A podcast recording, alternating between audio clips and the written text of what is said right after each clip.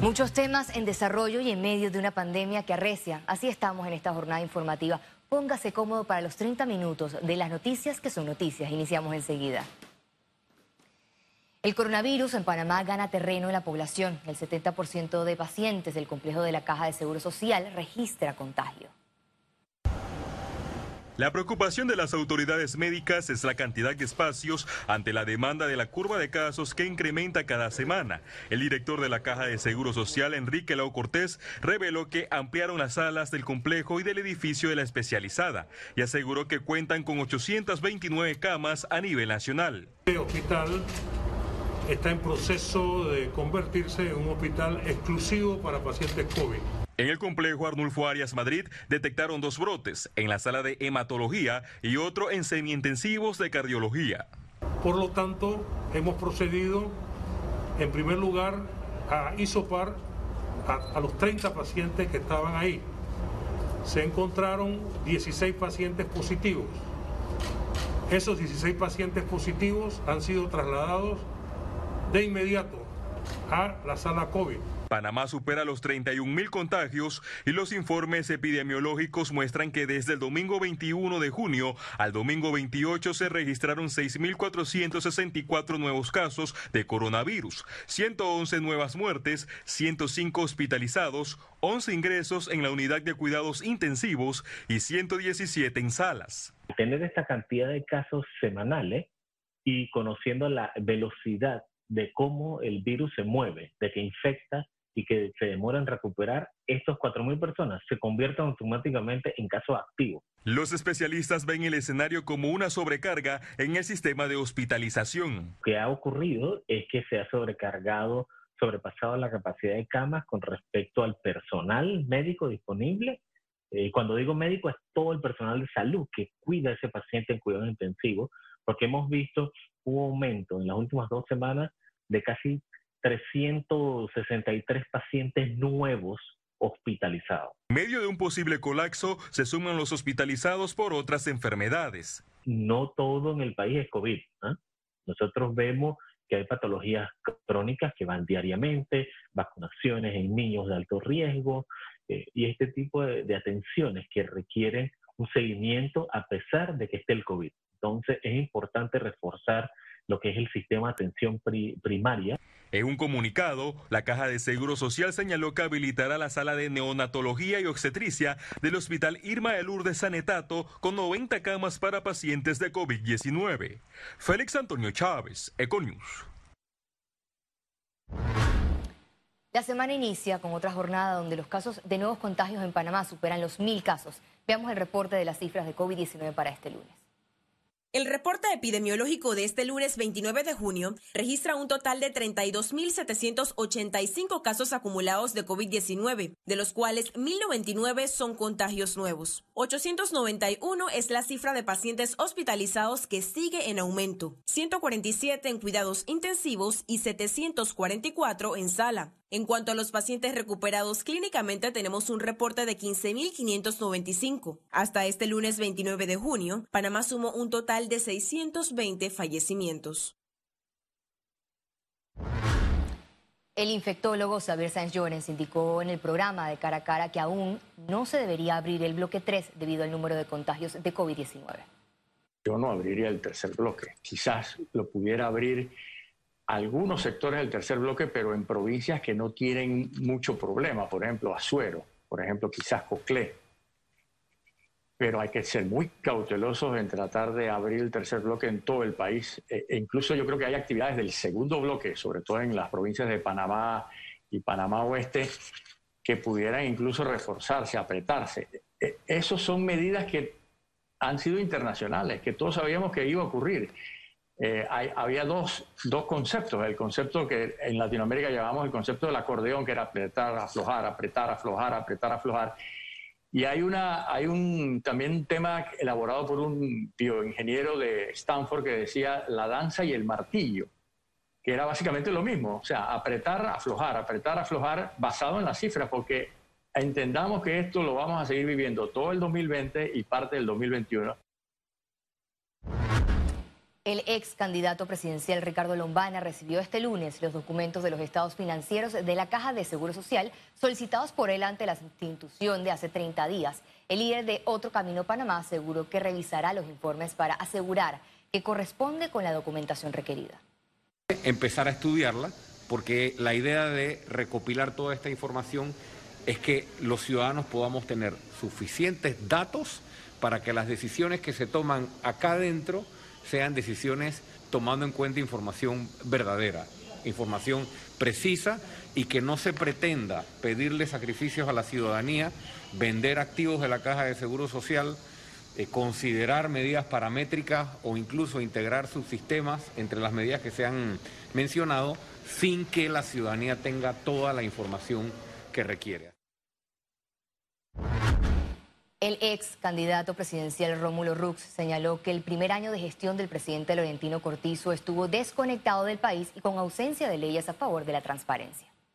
Firmamos el compromiso de pasar un paquete de leyes específicamente destinadas a incrementar y mejorar la transparencia y la rendición de cuentas que hoy nos estamos dando cuenta que hacen mucha falta en este país. Luego vino la pandemia y si nosotros analizamos el estilo de gobierno y el estilo de liderazgo dentro de la pandemia, tenemos que decir que ha faltado mucho. Tenemos que decir que el pueblo está esperando todavía saber hacia dónde vamos, qué estamos haciendo, cómo vamos a rescatar el país. Y si nosotros miramos hacia atrás, desde el inicio de la pandemia, tenemos un presidente desconectado, tenemos un presidente que no tiene realmente un conocimiento de lo que está pasando con el pueblo panameño. Carlos Barzallo, de Transparencia Internacional, recomendó al gobierno del presidente Cortizo que las promesas se conviertan en acción y se garantice la transparencia en las contrataciones públicas. Las quejas de hoy no son diferentes de las quejas de los últimos 10 años. El punto fundamental es que no ha cambiado la actitud y la pandemia era la oportunidad perfecta para que se cambiara la actitud y se hicieran las cosas diferentes a como se vienen haciendo los últimos 10 años y que está escalando en una insatisfacción ciudadana, porque se ha visto lo que hemos estado diciendo hace 20 años, de que la corrupción y la falta de transparencia afectan la vida del ciudadano. En un año, la Asamblea Nacional incrementó su presupuesto y su planilla con altos salarios que represente los intereses. El diputado presidente del órgano legislativo, Marcos Castillero, prometió una asamblea a puertas abiertas, transparente, eficiente y moderna. Sin embargo, el primer periodo cerró con el escándalo del aumento en la planilla en 132%. Estas son las cosas de la política criolla panameña que tenemos que terminar. Nosotros tenemos que tener un firme propósito de evitar que el erario público sea como una piñata que cada vez que llega un político le da un golpe. En el mes de junio de 2019, la Asamblea tenía 2.339 empleados con 3.5 millones en pagos de planillas. En mayo de este año subió a 5.428 contratados, registrando 8.2 millones en salarios. Creíble que la Asamblea Nacional salga con esa lista de eh, situaciones en donde van a nombrar esta cantidad de gente exageradamente incrementando el presupuesto, cuando de sobra sabemos que nosotros hemos tenido que pedir prestado. Es importante eh, hacer un análisis, una auditoría de ese crecimiento que se ha duplicado en términos de la familia, dónde están estas personas que han sido contactadas y si realmente están haciendo más eficiente el funcionamiento de la Asamblea. La gestión de Castillero contrató a personas con un rango salarial por mes entre los 600 a 5 mil dólares. Vemos que este aumento de la planilla puede estar respondiendo directamente al cumplimiento de los compromisos de los diputados con respecto a su campaña eh, electoral. Yo creo que allí, a falta de la posibilidad de los millones que se manejaban en las partidas circulares anteriormente, los compromisos quedan en el aire y de alguna manera tienen que ser resueltos dentro de la Asamblea.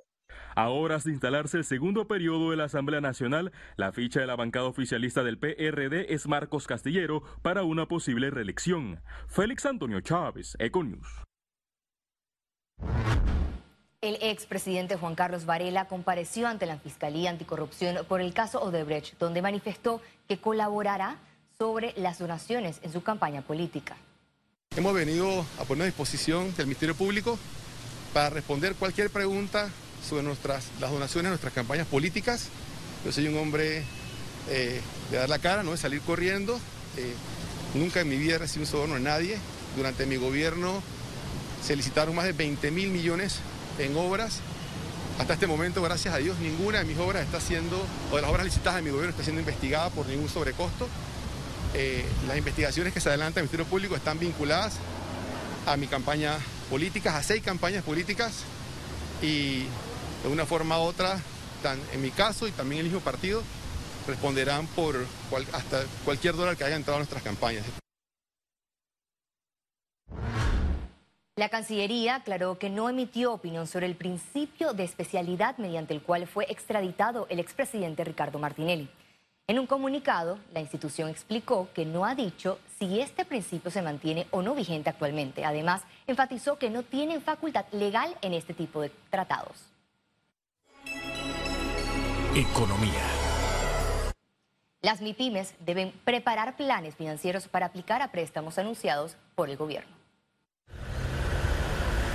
El Ejecutivo informó que dentro de tres semanas estará listo el plan para reactivar las micro, pequeña y mediana empresas. Para aplicar a estos fondos, el economista Carlos Araúz recomienda a las empresas preparar su información financiera. Es importante que las personas vayan preparadas con estados financieros, certificaciones de contadores públicos autorizados, estados bancarios, por ejemplo, y específicamente esos que contemplen dos temas. Uno, cómo fue la operación 18 meses antes de la declaración de la pandemia, porque es importante también recalcarlo y haciendo algo de docencia. Si las empresas pequeñas o medianas venían teniendo dificultades, va a ser muy difícil que tengan acceso a crédito en esta coyuntura. También deben trabajar en un plan de acción post-COVID-19. Específicamente, cómo se planea generar ingresos y cómo se planea controlar gastos. Es fundamental tener el plan del antes obviamente cómo venían las cosas y el después. Las financieras están listas para acompañar a microempresarios. En un plan que nosotros llamamos de dos fases.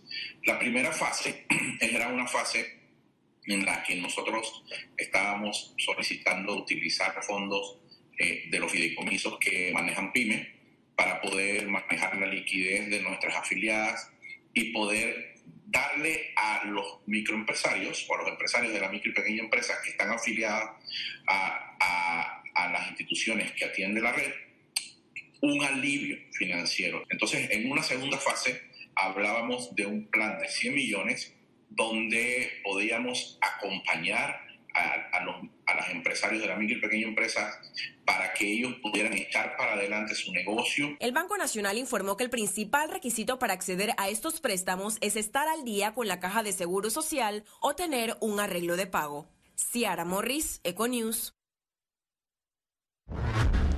La Contraloría fiscalizará los tiempos de demora del Estado en los pagos, esto ante constantes quejas de proveedores por cobros pendientes. La Contraloría advierte al Gobierno Central que realizará un examen posterior a los tiempos que tomen en pagar las cuentas a los proveedores después que hayan sido refrendadas.